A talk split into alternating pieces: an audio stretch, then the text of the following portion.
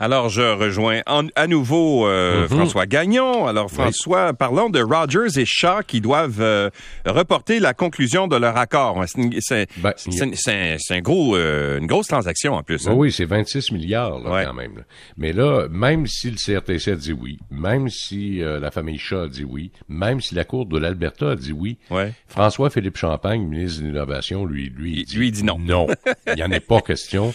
Il n'est pas question que euh, tout le mobile passe à Rogers, parce qu'on sait ce qui s'est passé. Mais là, il disons. deviendrait un joueur immense en plus dans le marché. Hein? Ben, c'est ça. Et En plus, là, dans l'Ouest, ce serait presque un duopole, là, tu sais, euh, ou, euh, ou un triopole, là, avec TELUS, euh, Bell puis Rogers, imagine-toi, là.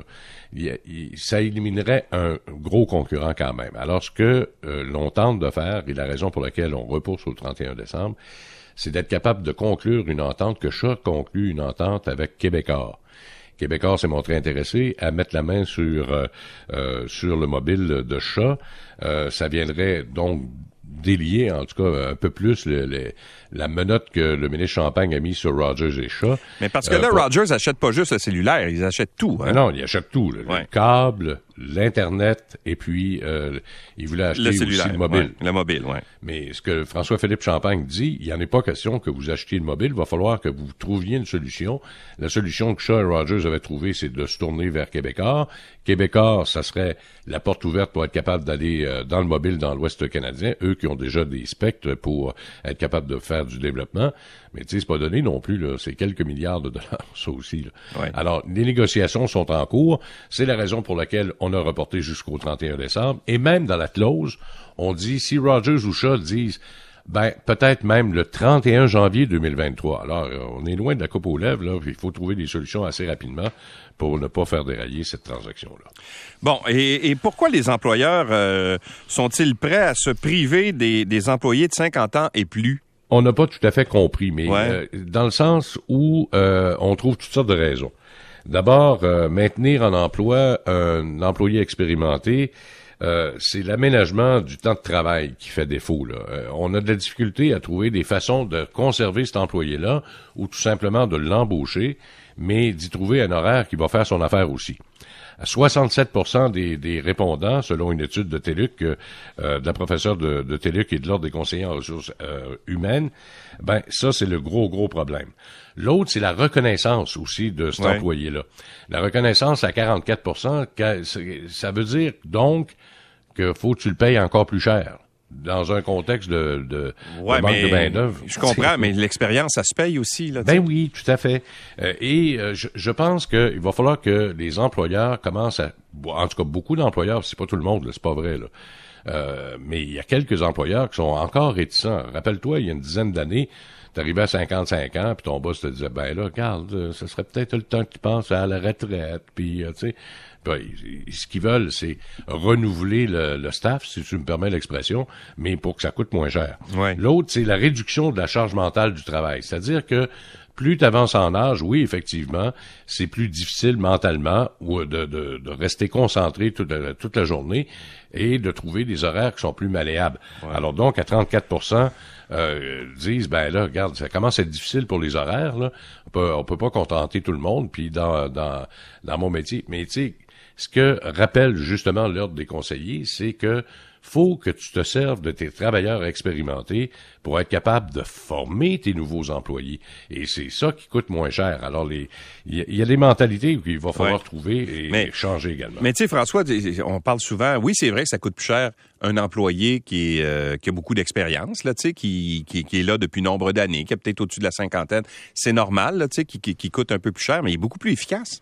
Aussi, Ben oui, fait. bien souvent, je veux dire, fais- fais juste prendre le cas du journalisme, là. Un journaliste de, cinq- de 50, 55 ans, 57 ans, comme moi, Oui. ben... Ou un vieux comme moi. ou un vieux comme toi, ça travaille beaucoup moins, f- moins, f- pas moins fort, mais ça va déployer moins d'énergie pour la même nouvelle qu'un nouveau qui vient d'arriver. Parce que tu as Ouais, de l'expérience, tu as des contacts, t'as, euh, tu sais, Tout à t'es- fait. alors, Et donc, et cette expérience-là est importante pour les jeunes aussi qui sont là, qui vont arriver. Puis c'est pas pour rien que les jeunes souvent vont venir te voir, te demander des conseils, puis dire hey, qu'est-ce que tu ferais dans telle situation ou telle Mm. autre situation? Alors c'est l'expérience qui permet de faire ça. Il faut que ça, faut que ce soit euh, reconnu euh, cette Oui, expérience-là, ce bagage-là. Et, ce- et ce qui me surpris aussi dans cette étude-là de, de, de Mme euh, Tremblay, c'est que c'est le secteur public qui arrive dernier dans ce domaine-là. Alors, je comprends Ouais. pas comment ça que c'est le secteur public par rapport au secteur privé qui se prive de ses employés de 50 ans et plus, ou encore embaucher des employés de 50 ans et plus. 24% des entreprises publiques ont mis en œuvre. Ouais. Ça veut dire qu'il y en a 75% de ces entreprises-là, publiques, qui décident de ne rien faire. Et le secteur privé, lui, a un score presque pa- pas parfait, là, mais c'est à moitié-moitié. Ouais. Alors, Alors, tu vois qu'il y, y a encore du chemin à faire, probablement même au gouvernement. Bon, et en quelques secondes, les, Oui. les employés ont, ont d'ailleurs été relativement, disons ça, infidèles au cours des derniers mois. Hein? Ah oui, tout à fait. Un Canadien sur quatre, donc 25% des employés au Canada ont changé de job au cours des derniers mois. 88 estiment que le facteur déterminant le plus important, c'est la paye. Avant, on parlait de conditions de travail. Maintenant, on parle de paye Ouais. supplémentaire. Et c'est la raison pour laquelle il y a des employés qui se sont montrés très, très peu fidèles, même sont embauchés à un tel salaire, pendant le week-end reçoivent une nouvelle offre et ne rentrent pas le lundi matin pour le travail. Alors, ça arrive de plus en plus fréquemment. Et là, ça commence euh, à poser problème pour euh, les employeurs qui se disent, ben là, ça serait peut-être une occasion d'aller chercher des 50 ans et plus. Ah, ben pourquoi pas? Qu'on va Hein? payer plus cher, passer le message. mais qui vont rester au moins. Oui, tout à fait. Ce qu'on veut, ce que les employés veulent, c'est être mieux payés et avoir plus de flexibilité, c'est-à-dire euh, quand on demande d'avoir du télétravail, si l'employeur dit non, et si tu as un meilleur salaire avec la flexibilité d'un autre, Ouais. ben, à ce moment-là, tu dis ciao, bye, puis tu t'en vas vers un, un autre employeur. Puis quand tu arrives à un niveau plus élevé, en fait, quand tu es plus âgé, tu hésites Mm-hmm. bien souvent à changer d'employeur parce que tu te dis, euh, tu sais, euh, justement parce que les, les 50 ans et plus ont davantage de difficultés à se trouver euh, des jobs. Donc peut-être tu te dis, ben, je vais être plus fidèle, puis euh, ça, va être- ça va payer à long terme. tu sais.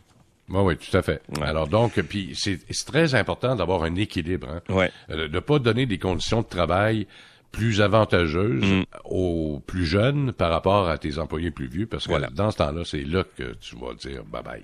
Monsieur Encore Gagnon, plus. à demain matin. À demain. Salut. Bye.